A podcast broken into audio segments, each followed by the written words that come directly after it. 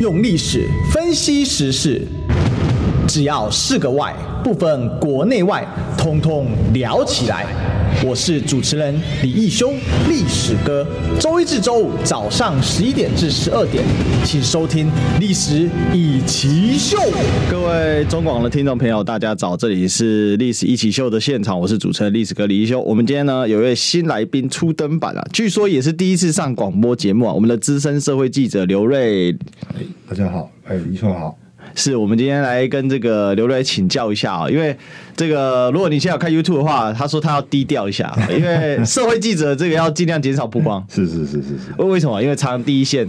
嗯，这个就是说，其实我们化身采访多了哈，当然就是说，我们尽量不要让人家去辨识出我们这样子采访上会比较便利啦。哦，所以所以像有志哥这样社会记者现在变名嘴的其实比较少，对，他就可以完全露脸了这样，因为他已经离开第一线了。对对对对，因为现在有志哥这个三三道九流认识的，这个这个黑这个黑白两套哇哈，三教九流认识很多。对，没有错，他脸露久了话，他就很安全。他说、哦、对对对对对对。所以刚开始漏这个要小心，就要小心，就要注意一点这样子。好，那但是我还是很感谢我们的刘瑞瑞，我们可以谢谢瑞哥来参加我们的这个对这个节目啊。因为老实讲，这也是我第一次啊，除了柳志哥之外，第一次跟社会记者啊来来这个合作，所以蛮蛮期待的。从另外一个角度啊，因为我想啊，其实这个记者分几种线嘛，哦，社会线，然后这个娱乐圈的，然后还有政治线，是啊。那其实角度很不一样。那我们今天大家从一个社会线来看待一下。像我们今天这个问题，因为这个重大的治安事件啊，我们今天大家来谈这个台南杀二警夺枪案啊，嗯。这是很恐怖的事情，一次两个警察被干掉，而且是当场死亡。是。啊，因为第三名员警到现场的时候，发现他两名同事都已经失去了这个生命迹象。是，然后后来送医之后呢，呃，这个输了大量血，其实也救不回来，因为这个休克有分等级嘛，三级休克基本上，如果你是划破颈动脉，二十秒就挂了。是，哦，这个就是现场死，所以大家以前在。看那个《三国演义》的这个影片的时候，虽然那个不是正史的哈，不过也接近正史。这个关公啊，一刀劈下去，好，那马上这个他如果头没有飞起来哈，但是现场喷血啊，真的是立马死立。真的是立刻死于马下，好，叫做立马。呃，那不过这件事情当然是很哀伤的事情啊，哈，就是我们当然为两位非常年轻的警员们做哀悼。嗯，那我们当然第一个来请教一下，呃，我们这个瑞哥，就是说为什么第一时间消息这么乱？因为昨天晚上这是大型翻车现场，一开始以为是另外一位诚信通缉犯，结果后来发现竟然是这位林姓嫌犯，这落差也太大了吧？是，其实。这两个哈姓陈的这个通缉犯哈，真的可以说是呃，应该说是这个地狱倒霉鬼了哈。这个早上就梗图出来哈，说这个哎，他这个喝感冒药哦，一觉醒来，奶奶叫他叫他赶紧投案。他本来只是通缉犯得已哈，结果跑到这个警察局投案说哈，啊这个我绝对没有杀人。这个他就是被网友哈已经做成梗图，然后这个照片也是都流出都流出来这样子。然后这个新闻哈。从昨天早上这个十点一直跑跑跑跑跑到现在哈，呃，已经几乎是把这两个人的脸哈都都都都露得很干净的啦。嗯，所以说这不只是大型翻车的现场哈，这个就是有一点，简直是说呃媒体乱想了。嗯嗯，就是说这个警警方那边哈给我们的消息，或者是说他调查的方向哈，呃，一直没有给我们这个民众或者是媒体知道，导致说呃这一些的。呃，层层出不穷的乱象啊，都是一再发生这样子。对，因为我想请教，就是说，现在我们有发现一个状况，就是呃，大家为了求快，然后呃，造成一个这个媒体的风向一出来之后，大家就会开始到脸书去灌啊，然后去什么？当然，这是把另外一个通讯班灌出来。呃，从结果来看，不能说是完全是坏，但是过程，但是还有这个，老实讲，就是一个程序正义问题，是是是，就是很荒谬啦。那我可不可以这么讲？就是事实上有很多的人在跟记者配合，就是为了抢抢这个流量。这个也可以说是一个媒体的呃一个下沉的一个过程，因为为了流量，然后大家就是只好去争取。这样的一个曝光，因为社会线跟政治线或者是娱乐圈比较不一样，是社会线是都是突发状况的，是，所以它其实它的下沉状况是比另外两条线更严重。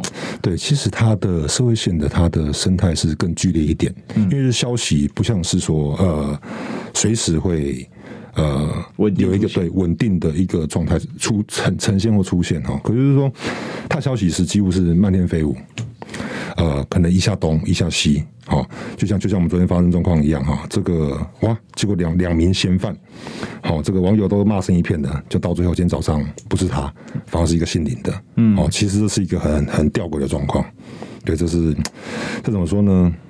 呃，在媒体求快的状态下，哈，他那个讯息的正确性基本上是一直被考验的。嗯，对，被考验之后，呃，常常状况都是错的多。嗯，都是错的。那错的多的话，状况下，我们是没办法去导正说，呃，消息是如何变得更正确。所以，我觉得是警方那边哈，应该是要把消息，呃，不要说再说这个侦查后公开，其实把。呃，状况给民众知道，其实是这个是没有问题的。嗯嗯，对对对，我我的感觉是真的不需要公开，那你就就不要公开。但你该公开部分，你就公开部分。因为其实这次大家为什么高度关注？很简单，这个是很凶猛的嫌犯啊。是，他两个警察，他可以这个他这个行车记录器第一时间就被露出来了嘛。那他是一个面不改色的情况下干掉了两名警察，大家吓死了。昨天晚上我看各大论坛啊，像 PDT 下面就说，哇，什么时候？不敢出门了，是那飞弹在台北上空飞过去的时候，上空飞领空，我们都还敢出门，嗯，对不对？可是突然之间这个嫌犯说，哇，真的是引起社会震动。然后他第一时间说搭车往高雄的时候，高雄人开始吓，吓吓到了。所以，其实这是一个很恐怖的现象，就是如果没办法给予正确消息的话，那这样子媒体的功能还是什么？是对，所以这是我们这这这次状况当中所遇到的一个一个状况。包括我自己的节目，昨天晚上还好，我等到八点半，刚好我设备出一点问题，现场在那边调整，结果突然发现，哎，不是这个人，赶快要求我们小编，哎，赶快赶快啊，封面换掉。然后呢，这个我本来发了一个民调，就是因为。因为有讨论到死刑嘛，等一下我们今天也会来聊这个问题哦。是第一时间又有喜坤说到死刑，哇，我们赶快把那个民调撤掉，换一个新的上来。所以就是变成说，这个是一个真的是很荒谬的现象。那如果真的这样做出去，那天哪，那整整个晚上的讨论不就是浪费时间吗？是是是，其实这一次哈，呃。这个应该是说，呃，像以前白小燕的案子，这个既视感很重，嗯，就是说，哎，我们要感觉到那个危险，就是说，哎，晚上门窗要锁好，嗯，好，不知道他往南跑还是往北跑，因为他还去抢了一间超商，是是是，像昨天高雄的这个朋友，我就在讲说，哎，这个应该是往南哦，往南，呃，我赶快打来跟我的呃家人朋友说，门窗关好，因为为什么呢？他身上有枪呢，对，他也有这个子弹呢，那。没想到最后他是往北跑，在新竹落网。嗯嗯，呃，南部的民众是很紧张的。那这就回到这个这个警方跟这个媒体的关系哈，就是说他身上有警枪，对，我们民众是不是比警察多？我们遇到他的几率是不是比警察还要高？嗯，警力没有，警力不比民力嘛。对，那警方这个时候应该是赶快跟民众讲说，遇到他的时候。是是是不是要避免顽强抵抗？嗯，我们我们一般人哪有枪去跟他对抗？他才刚杀了两个警察，而且是用刀子呢。嗯，而且他的刀子从哪里来还不知道。嗯，那他是一个极度危险的人物啊。是，而且他好像现场也有开枪嘛。对，他是悍匪。嗯，好，他是悍匪。然后我们也不知道他没有黑道背景。你像白安三贤这些人。那是亡命之徒，嗯，好，所以说我们应不应该让他知道，让这个嫌犯嫌嫌犯他一定有手机嘛，嗯，他看他看新闻，看如果说这个我们这个大院长说死刑，哦，重点。对，抓到就是死刑，我如如果是我啦，那我全部就扫射了，反正横的竖的是一条，对对对，那我我一定拖人下水啊，嗯。所以说，是像昨天那个超商被抢的这个女店员，她就她就说她勇敢嘛，啊、哦，这个也也不知道怎么讲。这个昨天这个林心如去抢连超商的时候，哈，那个女店员还吐她一句，对，这个啊，她是一个她不怕钱给她的态度。好，那这个其实是也是很诡异的哈。一个大一班的女孩子看到枪，哦，她还觉得是假的，但是其实那个枪是警方的 PPQ 啊。嗯，哎，他他觉得是假的，然后这个也不害怕的把钱给他，其实大家哈，不要说远景忽略的这个危机意识哦，其实我们一般民众也都忽略危机意识。没出事，大家都当没事。对，你看看昨那个女店员多危险。他说你很欢呢。对，嗯，哎，他他这样讲哎，我我蛮傻眼的。但当下很多人很震惊，说，哎，女店员是不是有讲什么话？是是。然后大家在那边听，反复听就被听出来。是，嗯，你看昨天南部的这个加油站，呃，便利商店大夜班多危险，一个一个悍匪拿着枪。不知道人在哪里，警方也找不到他。嗯，他在街上流窜，骑着摩托车，还听说还换了白牌车。那白牌车司机多危险！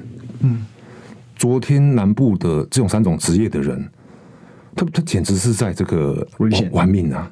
好、哦，那院长，你这个又说抓到死刑，我真的不知道他有没有带手机啦。我怕他看看到这个讯息，他会有什么处置作为？嗯，他会心里会有什么变化？我我我个人是觉得这个是应该是说细思极恐啊，真的是细思极恐。就昨天瑞哥在跟我我们在讨论的时候，他提出这个问题，其实我当下其实第一时间我也没有想到哎，可是你一讲的时候，我想的毛毛骨悚然。嗯，他接下来他就干到底啦，嗯，反正反正你你你就是用这种态度嘛，而且游锡堃讲的是说我不支持死刑，但这个一定要死刑。哇，那以你的影响力，你一个大院长，那他他这个一个通缉犯，他一定想。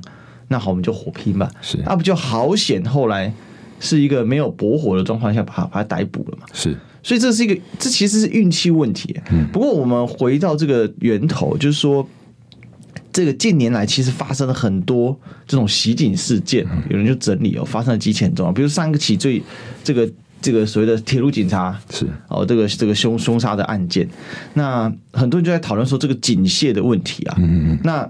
您觉得说，在你自己看那么多社会案件啊，嗯、现在的警察的处境是不是其实，尤其是基层员警，嗯、其实他的处境也是很尴尬。对我，我们我们这样想好了哈，就是说，不要说开枪了哈，一个子弹不见，好，一个子弹不见，一个枪不知道放哪里，警用或者是军用，嗯，那个报告是打不完的，嗯，报告打不完，接接踵而来的是你可能要调职。你的家庭生活可能会重新这个重新被安排，嗯，呃，冲击很大，等同惩惩处了。对，所以说，在一个基层远景的状态下，哈，他敢不敢开枪？像昨天就有提到说，他是用辣椒水、辣椒水先攻击，然后就选选嫌犯凶性爆发。对，呃，我我跟一些警察朋友聊哈，他们说他们这样形容自己了哈，是这个高薪弱势族群，高薪弱势族群，对，就是说。我我我有这个很很好的这个薪水，好优优于只是说优于一般社会了哈。可是他他形容自己是弱势团体，为什么？因为我我我真的开枪，我真的有心理障碍的。嗯，对，我配枪已经渐渐的变得有点在台湾状况变得有点类似装饰品，心理负担。对他心理负担太大了。当当一个开枪，呃，已经不是是不是要击毙。这个眼前这个呃犯法的人了哈，而是说我们的我们的这个呃，这应该说政治上或者是说体制上是有一点蛮憨的。怎么说蛮憨呢？嗯，一个枪一个报告，好，然后处理不完的文件，你可能接踵而来的压力，好，我我们已经不是集权国家，我们都面临这种心理逻辑了。那到底？在昨天情况上，好，现在是还没有被揭露了哈。到底他有没有在可以开枪的时候，嗯，但是却没有做这个事情，嗯嗯嗯嗯，呃，而且更离谱了的光谱的另外一段是说，哎、欸，就个枪，但是这个林信武他敢用，对，他竟然敢拿警用枪去开警车，对，这个到底是一个匪徒攻击拿警枪打警察，结果警察从头到尾不敢开枪，这是很荒谬的事情呢、欸。这个角色完全就有问题啊，嗯，而且是互换了。对，哎，哎，一个呃，我我们现在看新闻啊，他是这个宪兵受过训，他可能有使用枪枪械的这个训练过，他拿起来这个很很轻松，哦，不是说很轻松，他没有心理负担的去对付一个警察，哎，应该是警察没有心理负担就对付一个匪徒吧？嗯，那怎么会？台湾在这个二零二二年哦演变成今天这状况？其实是蛮匪夷所思的，这让我想到两个点呢，一个是警察的用枪时机的相关规范，因为其实我们都有都会去看那个警戒条例嘛，那大家也都已经都已经把这个诟病非常的久，因为它里面所谓的这个不确定性法法律说这不确定性原则太大了，是，就是你问他解释。第二个是我们这几年没有在判死刑的、啊，所以对于匪徒来讲没有什么心理负担啊，是，打死一个警察也不会判死刑，是，最近已经好几次了嘛，是，打死警察有判死刑没有？嗯，包括那个夜店外打死警察是也没有判死刑，是是，所以这个大家没有心理负担的情况之下。那他当然夺了枪过去把你打死。我们我发了那个问卷调查，这个民调，那总共呢，呃，总共呢，这个已经几千人在投票了，然后超过一半的人哦，认为啊，现在是四千两百多票。那我的问法是说，这个台南割喉案啊，这个两警夺枪啊，那尤锡坤呛说我是反对判死刑，但现在这样一定要判死刑，那后续如何？百分之五十七的人哦。支持一定判死，但是一定判不了死。恐龙法官居多，所以是过半认为这样。那支持判死，认为会死刑的，哦，只有占百分之九。嗯哼，那有百分之七认为是这个死刑不符合人道精神。那大概有二十四趴啊的是觉得他就不想表态的啊。但是五十七的人认为不会判死，哎，所以可以看见我们的社会对这整个所谓的社会正义这件事，因为为什么要判死刑？因为就是社会正义嘛，嗯哼，就是这个以牙还牙，以眼还眼，嗯嗯。我们虽然不至于到这么夸张的程度，但是大家还是认为杀人偿命其实是一直都是我们台湾社会一个高度共识。甚至说，你放眼整个华人社会的这个文化里面，杀人偿命是一个很正常的历史，这个历史脉络。因为我学历史的，嗯哼。可是我们现在大家觉得杀人该偿命，但是他不会偿命，嗯哼，好悲观啊，是。是，对，就一个犯罪心理学来讲哈，呃，他在行凶的时候，知不知道自己可能不会判死刑？嗯，其实我相信有手机的人一定都知道自己是可以很安妥的走出这个案件。嗯，对，所以回到刚才上一个问题哈，这个是很吊诡的情况，警察心理负担压力很大，但是犯罪者他是很轻盈的，是对，那。这个存死跟废死的议题，哈，其实完全作用在最近的治安议题上。哦，您的观察是完全发酵的。对，就是说，呃，哦，这很重要，因为二零一六年以来，是我们只判了一个死刑而已。是，嗯，呃，我们实际上没有执行死刑，但是法法令上是有。对，好，就像你昨天实质废死啊。对，所以说这个东西，哈，他他这个悍匪，他这个民德外衣间逃出来。他敢这样子把便利商店当提款机，他还不是用枪杀杀警察，他还是用刀，呃那个刀是多残忍的事情。对啊，他他砍下第一时间，整个警察的脸都都满脸血，都是血，因为代表他砍下去的时候血是往上喷溅的嘛。因为他现在后来现场的图很多都立刻出来了，是是是，警察的那个老实讲就是尸体嘛，在地上是，然后是整个脸都是炸红的血，对。好恐怖！医院哦，就帮他表达哦，这个是血已经流干了。你可以想象哈，我我我们换作是我们是林林姓这个嫌疑犯来想哦，拿刀去划人家的脖子，想想都会怕。对啊，那他怎么敢呢？一个正常的人怎么敢呢？嗯，然后哦，他也是一个四个小孩子的爸爸，对，他怎么会这么凶残？他以前也只是做清洁工而已啊！是是是，他怎么那么凶残？这个东西到底在心理结构上，跟他知不知道自己可能这样做也不会，也不会死掉，也不会被判死刑，有没有关系？其实是很确实需要个案研究的。但是我们政府并不重视这一块，因为我们的政治的决定已经确认了。是，其实这是一个政治干预社会很严重的目的，因为。嗯政治正确嘛，尤其在现在这样，他认知的政治正确就是不能有死刑，因为他把死刑视为一种集权的压迫。这个是我们都知道，民进党他长期诉求。为什么游锡堃说出这么荒谬的话？那事实上，游锡堃这句话本身也很荒谬了。好，这个但这个比较政治，我们今天比较偏向社会面探讨。如果等下有时间，我晚一点回头再聊。就是他显示的心态是英雄多了啊，我我呱呱多，我熊多啊。他他了不起吧？就是谁可以死，谁不能死，他决定。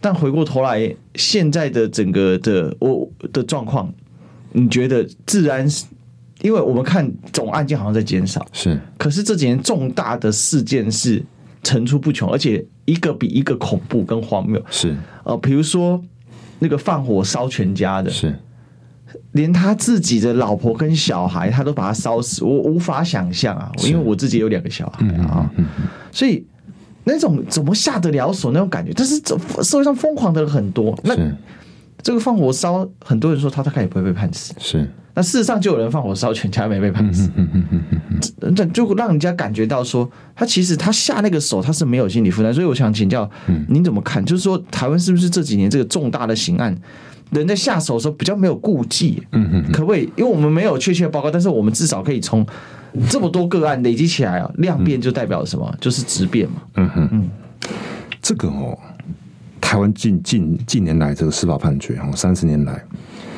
这个。绝对不能够忽略它对犯罪的影响，绝对不行，绝对不行。呃，我我们回到以前比较比较骇人听闻那个郑捷案件，他说自己不敢去死，他让司法来解决他自己。这这个是什么荒谬的言论？嗯，无差别攻击。嗯，他觉得他觉得无所谓。他当然，他当然，他他也是一个已经魔魔化的状态了哈。嗯，他也去赌，他甚至我我相信啊，他搞不好也觉得自己不会被判死。我觉得是，我觉得是。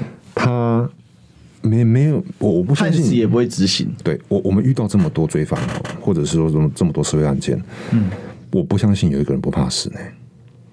其实我认为是啊，对，贪生怕死是人的。基本性格为什么？因为人是动物，动物就是求生啊。对，这个也是死刑的一个贺阻力嘛。对，让你不要去为非作歹，妨害别人的生命。嗯，哎，当议题出现，当这个废死议题出现，我觉得哈，警大这个犯防所哈，一定可以好好研究这个议题的。嗯，对，以可以可以透过量化的统计啊，呃，量化的统计，把这一些人的呃归因找出来。嗯，一定有影响的啦。嗯，一定有影响的。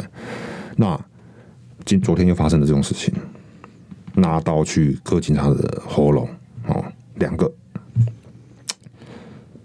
他有没有在赌？我觉得这个一定要，我觉得要责成研究了。我觉得是有示范作，因为也不是说没有警、嗯、没有嫌犯呛赌说不会判死刑。嗯哼哼哼哼。我觉得这个是已经发生过的事情，有这么多的一个呃这样的一个案件嘛，嗯嗯，所以我想台湾今天其实面临是一个很严重的治安问题，只是我们在剧烈的政治的攻防之下，这件事情其实社会案件其实变成一个作秀的现场啊，这也这也是我们。这个要来稍晚要来这个做一个讨论的部分啊，但是我们呢不作秀，但我们做广告哈，我们进行广告。你知道吗？不花一毛钱，听广告就能支持中广新闻。当然也别忘了订阅我们的 YouTube 频道，开启小铃铛，同时也要按赞分享，让中广新闻带给你不一样的新闻。用历史分析国内外，只要是个“外”，统统聊起来。我是主持人李一修，历史哥，请收听《历史易起秀》。欢迎回来，这里是《历史一起秀》的现场，我是主持人历史哥李易修。我们今天的现场来宾是资深社会记者刘瑞瑞哥。哎，你好，好，我们今天请瑞哥来跟我们分享哦。呃，这个关于杀警杀二警，我一定要强调是杀一次一口气，现场两个警察毙命，而且还夺了枪，是还抢劫，真的，这是个连环案件，而且甚至呢，他现场是有开枪的，但谁开枪了？不是警察开枪，而是嫌犯开枪啊，所以这个事情其实非常的严重啊！哦，那我们刚才上一趴其实在讨论说，你这个不良的一个司法的问题啊，处置问题。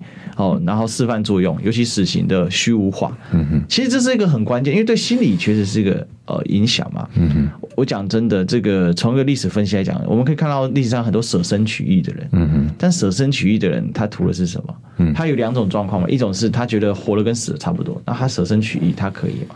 另外一种是他死了，但是他像活的一样，那他可以愿意舍身取义。那在扣除这两种情况之下啊，这这什么意思啊？比如说像文天祥，他死了，他觉得他死了就像活一样，因为他精神永存。那这个宋末有另外一个叫这个张世杰啊，陆秀夫哦，背着最后一个小皇帝啊赵昺跳海啊，这个宋末帝啊跳海自杀，崖山海战的时候，那他觉得他活他他死了，他他他活着跟死了没两样，为什么？因为即将要被元朝俘虏，他不愿意做元朝哦，就如如此。只有在这种超超长的状况下，人类会用理智去压过他的求生的本能。我们从 Maslow 的一个模型看哦。自我呃，超我、自我、本我，在那个情况下，他是在自我或超我的，尤其是超我的这个法超常发挥。但大部分人其实是动物，所以刚才瑞哥提到一个很重要观念：看这么多社会案件，没有一个人是不怕死的。当然。对，所以这是很重要的一个一个状况。这些人是因为是饱读诗书之辈，他们是超受过超高度教育的。嗯，可是，一般正常的市井小民，尤其是嫌犯罪的，其实普遍上来讲，不能说都是低学历，但是普遍上来说，他们就是一般人。是。那所以他就回归到动物的生存本能嘛？谁不怕死？是是。所以说，呃，我们回到昨天那种感觉哈，全台湾一个紧绷的状态，呃，应该要害怕的事情。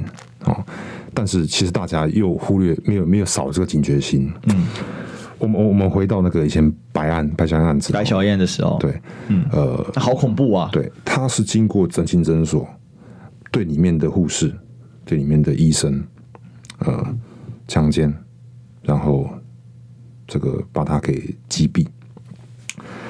呃，他他他原本只是在诊所的一个整形医生，对，他就这样子殒命了，对。这个事情是有可能发生在台湾昨天晚上的每一个家家户户里面的。他如果今天要仿照当时陈金星他们的作为，对，是有可能的，是几率很高的。我有枪，嗯、我拿出来，谁不听我的话？嗯，好、哦。那特别是哦，他是有这个习惯的，他是这个他的方案方案 SOP 的，从以前他的枪刀就会就是这样子做了。嗯嗯，拿着空气枪对着便利商店，钱拿出来，八千七千。好，钱拿了伞，好，骑着七台赃车做断电，哦，那这个犯案手法，他你你问我他会不会开枪？他稳开枪的，他稳开枪的，因为人命对他来讲已经不是重点，不是重点，他自己的命，我只是害怕死亡，好，可是我我我搞不好赌，呃，我并不会被死刑，嗯，好，那我开枪，我我我在台湾现在这个社会，我就是无敌的啦，我哪来是警用枪啊？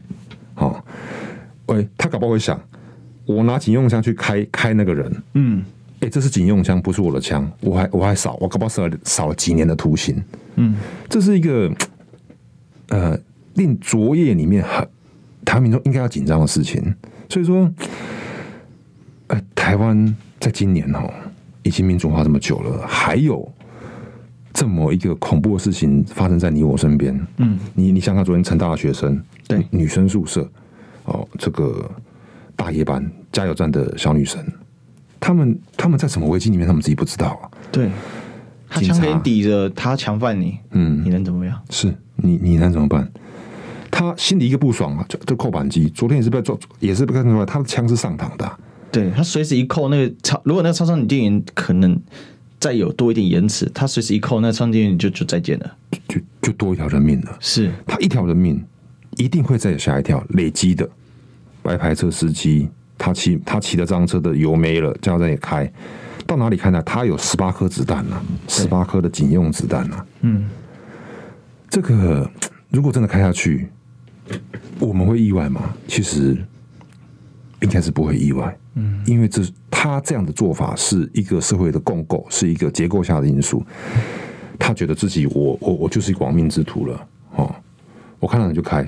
呃，拿我要的东西，啊，那好险哦，他只是一个强盗犯，是一个穷凶极恶的强盗犯，他没有像陈星星一样，还是个性侵犯。嗯，那多少人的这个呃节操、名誉，昨天也在危机里面，这个是多可怕的事情。嗯。因为陈进兴案件那确实是非常恶质的，当时这个方宝芳是。诊所命案嘛，嗯嗯，他一强迫这个方宝芳的呃这一位这个整形医师帮他动刀，是，然后两两位嘛，哦，当时，嗯嗯，那他跟他同伙，然后当时开开完刀之后就把医师夫妇击毙了，是，把护护士叫到旁边，是，叫他先强奸他，是。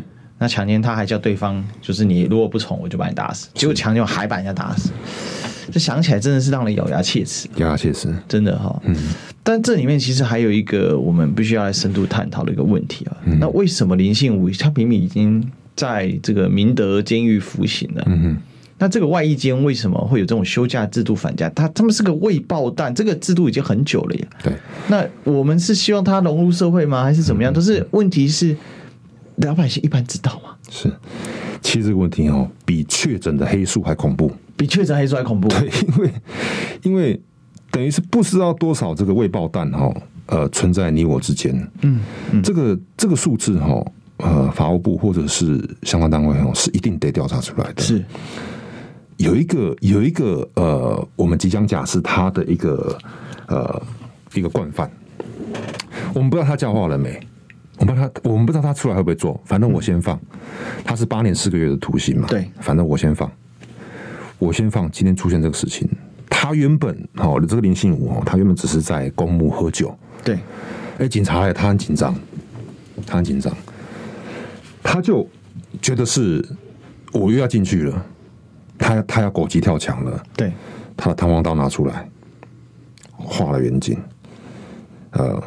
拿了拿了警人枪朝警车开枪，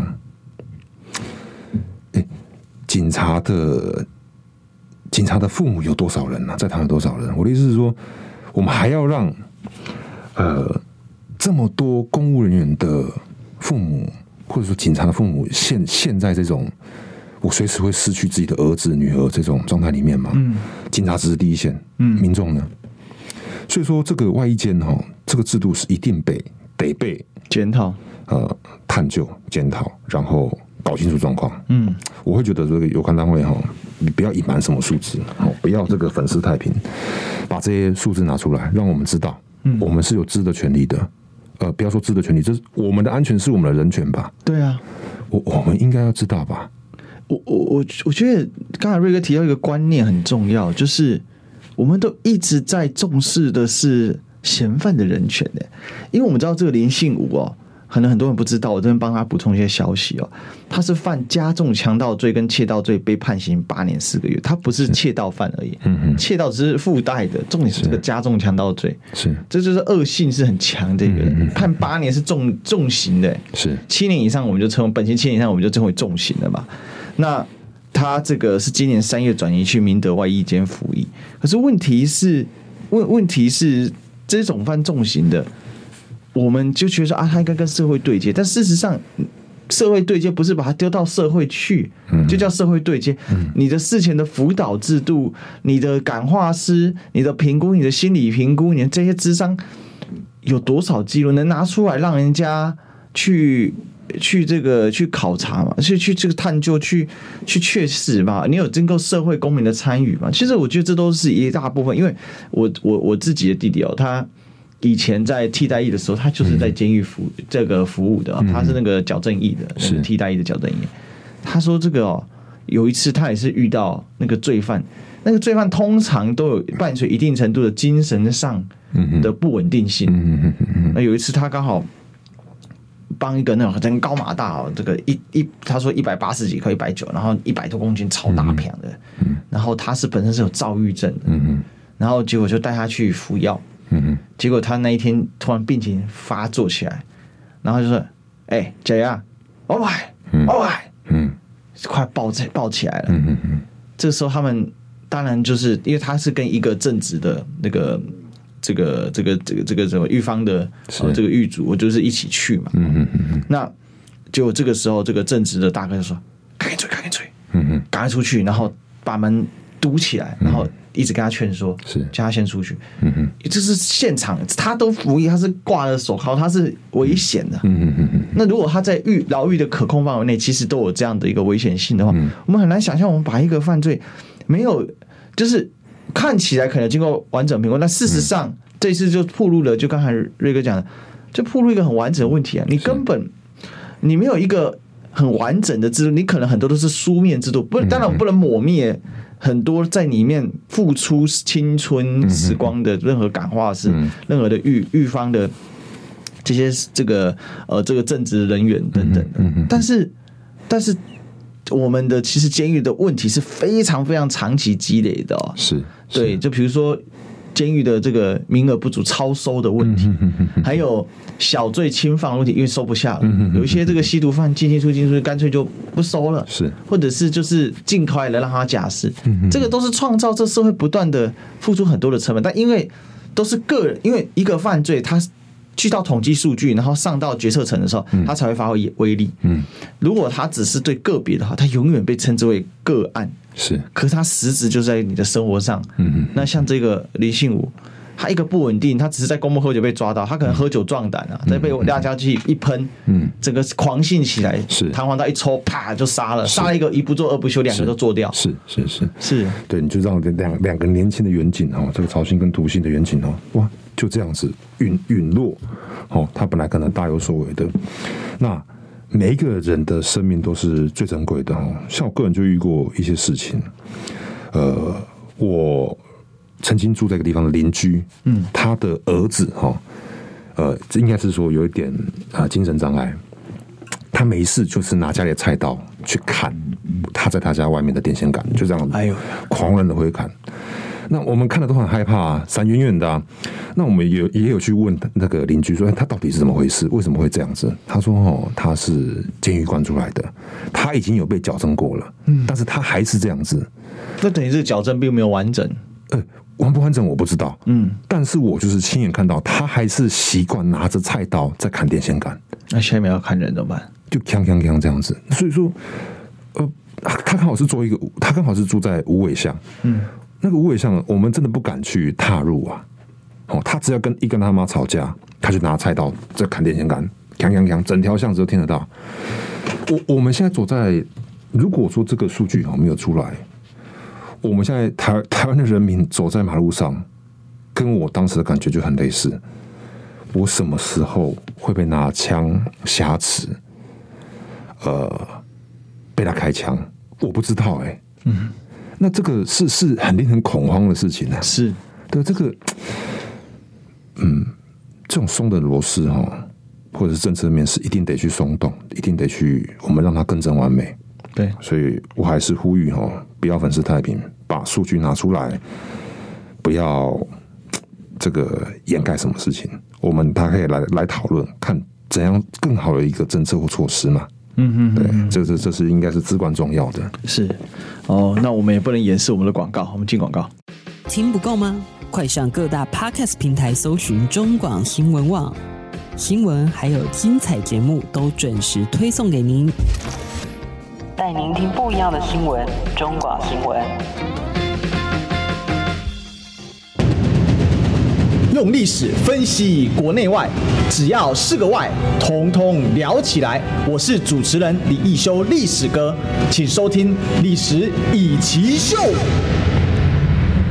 哎，我欢迎回来，这里是《历史一起秀》现场啊。这今天是一个比较沉重的话题，但是我们很高兴，我们请到我们社会资深社会记者刘瑞瑞哥。哎，你好。是呃，其实我刚才在广告期间，我们聊的，其实越聊越觉得心慌慌，因为刚才讲到这些犯罪的。近年来这一种呃重大刑案破获，然后作为这种警政高层的一种功勋一样，会让人家觉得丧事喜办，而不是努力的维持治安的平稳，减少重大犯罪。一遇到重大犯罪，就把它做个案处置。嗯嗯嗯，这就让我想到这个明朝有一个很有名的这个抗倭名将，就打专打这个倭寇，叫戚继光。嗯哼，戚继光治军很严谨的。有一次朝廷派人来视察部队，一场大雨下来，啪。就戚将军的部队俨然岿然不动，站立雨中，其他都散掉了。后来呢，当时这个身为明朝首辅啊，哦，相当于宰相的张居正就把他调到北边去对付匈，对付这个蒙古人。嗯嗯。可是他的做法是，你戚继光尽量不要出塞，因为一出塞呢，会怎么样？就是去抓那种老弱妇孺，把对方的耳朵割下来。嗯嗯。虚报军功，可是匈奴这个蒙古人会更不稳定，所以是更常来给你报复。但戚继光是不做这种事，不滥不滥行，哦，不滥杀去讨军功。可是我张居正每年拨多拨一笔预算给你戚家军，哦，为什么？因为你们做的很好，你们做的最好是什么？因为相安无事，是和平稳定。嗯嗯，这个例子套在今天的社会非常非常适合。哎，嗯，警察最高的原则应该是社会都没有案件，那是最好的原则。是，可是我们这几年是。把这个所谓的战功啊，然后讨这个丧事喜办，我一定要强调这个概念，这个是民进党很坏的一个行为，而且其实他们对人命真的在意吗？我们看蔡总统稍早的时候，嗯。突然改行程，本来要去什么？要去于天他女儿的丧礼。当然，嗯，你这有亲亲人故旧关系，是贵党的一个重要的一个立法委员。哦，于大哥，我们大家也都，哦，对这位资深艺人也都很佩服。不是不能哀悼，可是被人家骂了才改说。哦，那我先去谈谈两元警的家属跟他致意。嗯哼。搞什么鬼？这这这整个警政系统里面，他完全是为我不是要说基层，基层很辛苦、很可怜、会死人的，嗯嗯，而且他们的平均寿命是比人家短的，甚至该加薪我都认为。可是高层就是变成一堆政治生物啊，瑞哥。嗯，其实哦，这个哦，呃，我们跟老刑警或者是老警察、长官、警官或者是这个都一样一样。我曾经被被他们归纳过哈，就是说到底。呃，警戒生活怎么样？他们归归于四四个字哦，争功诿过，真功诿过，真功诿过。但是事实上，这个是这个是背离核心的。每一个个案都应该让台湾的社会更有所精进，是应该是做出处置作为，应该是让下一代处于一个更安全的更安全的环境。但是我们的一些议题哈，或者是说台湾这个社会结构的状况哈，反而就像我们刚才讲的。走在路上，令人恐慌。哎，是无差别攻击，哦，警用枪挟持你，这个都是呃后果啊。那到底前因是什么？我们是不是需要被探被探讨？这个重政治哈是管理众人之事，我们应该要去提醒，透过案件的这个发生来提醒这个政治应该有一个。呃，调整，或者是说，呃，把它更臻完美。嗯，可是我们似乎是没有看到这样的状况。真功伪过这个词，我已经听了大概很久了。你的观察，基层有很多原理很认真，但是他们其实好用的继续用，用到死，没有错。不好用的，反正他懂得巴结封印，是扶摇直上。是是是，你看今天，今天也是两个年轻的警察，二十三、二十七岁，哎。都不是，都不是那些这个三千二、三千三。对对，哦，三千二、三千三可能都已经去去这个接高铁了，或是干嘛的？哦，嗯，呃，这个哦，我觉得是，我觉得讲滥伤真的是讲太轻了。我觉得是要整个去被被质疑、被讨论的。嗯，哦，这个无论是台湾社会结构的问题、警戒的这个问题。其实都有很大的问题待待解决。那个，你想这个刚退休的这个员警，那个刚退休的警政署长，嗯哼，陈嘉青，他其实不是以重大刑案著名的，嗯哼，他是以保护陈局 的维安得到重用啊。对，所以如果说我们的警察升迁的逻辑被彻底打破的话，嗯嗯嗯。那我们所谓台湾什么号称治安良好，嗯，这几年这么多重大钱，其实我们刚才广告其实谈那个那个杀那个奸杀割乳案，华山奸杀割乳案，然后还有那个警小魔奸杀案，是那是恶行重大，可是都没有判死刑，是，所以这个逻辑还是回归头来。